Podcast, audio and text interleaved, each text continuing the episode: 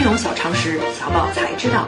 这里是听声长知识的智慧型节目《财经书房》，我是首富官方指定代言人小宝。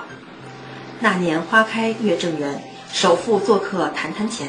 这个十月，首富常驻，为我们谈谈比玛丽苏更能吸引眼球的财富之道。上周我们说到，少奶奶呕心沥血经营的土布生意，因为洋布的到来，在泾阳遇到了滞销的危机，濒临破产。那么少奶奶究竟如何化险为夷？我们从中能学到什么呢？少奶奶在泾阳遇到的滞销危机，简单来说就是典型的供需错配。消费者需要好商品，供不应求，而传统老商品则产产能过剩，库存滞销。根本的解决办法是产业升级，但当务之急是先去库存，否则产业还没升级，自己资金链就断了。去库存。关键是找到低端产业的倾销承接地。幸运的是，少奶奶身在一个存在消费差距级别的庞大市场，土布在泾阳卖不出去不要紧，辛苦一点往迪化，也就是现在的乌鲁木齐卖，历尽艰难终于解决了销路问题。这就像今天很多企业把产品从一二线城市下沉到三四线城市一样，这其中的典型代表便是电商鼻祖淘宝。近年来开展的新业务——农村淘宝，在城市电商饱和的情况下，深度挖掘农村市场。现代首富马爸爸的手段不亚于少奶奶。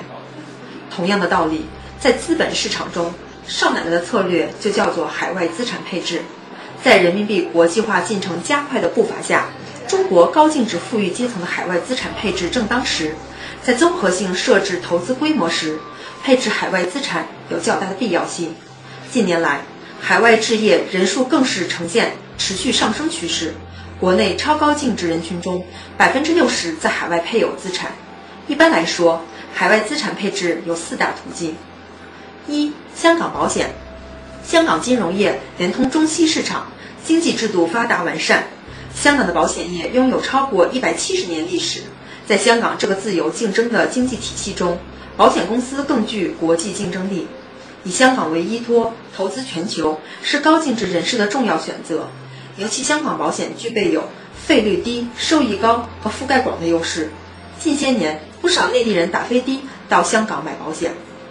二、私募股权基金，人无股权不富的口号几乎人尽皆知，而受益于国家“一带一路”政策东风，跨境股权投资更加迎来快速发展。在这其中，有“小硅谷”美誉的。以色列成为跨境股权投资的竞相追捧的热点。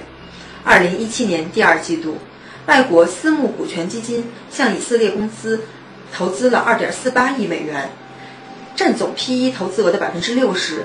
相比二零一七年第一季度九千万的投资额有较大提升。拥有资金实力的高净值客户也不能错过这一热点的投资。三沪港通。沪港通是沪港股票市场交易互联互通机制的简称，指上海证券交易所和香港联合交易所允许两地投资者通过当地证券公司或经纪商买卖规定范围内的对方交易所上市的股票。沪港通包括沪股通和港股通两部分。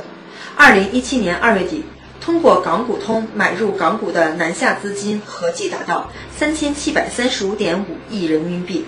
是北上资金的两倍有余，南下资金量已经超越了沪港通刚开通时规定的总额度三千亿人民币。对于高净值客户来说，配置部分沪港通也是不错的选择。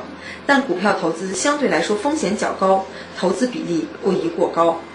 四、海外置业，买房投资的方式虽然一直为国人所诟病，但海外置业不同于国内买房投资，海外置业的更多目的是。规避投资风险，享受国外较为先进的教育、文化资源等。自2011年以来，海外资产配置便成为国内高净值人群的投资热点。这其中又以海外置业为主要投资形式。最后，还是要提醒大家，海外资产配置的基本原则是规避风险。投资专业化的时代正式来临，将财富交给专业机构，形成低风险的投资组合才是最好的选择。以上就是今天的内容。明天我就为大家介绍《那年花开》剧中另一个被大家交口称赞的亮点，敬请期待。即日起，大家可在微信中搜索“金融理财峰会”，加入财经书房后援会，微信实时掌握节目动态。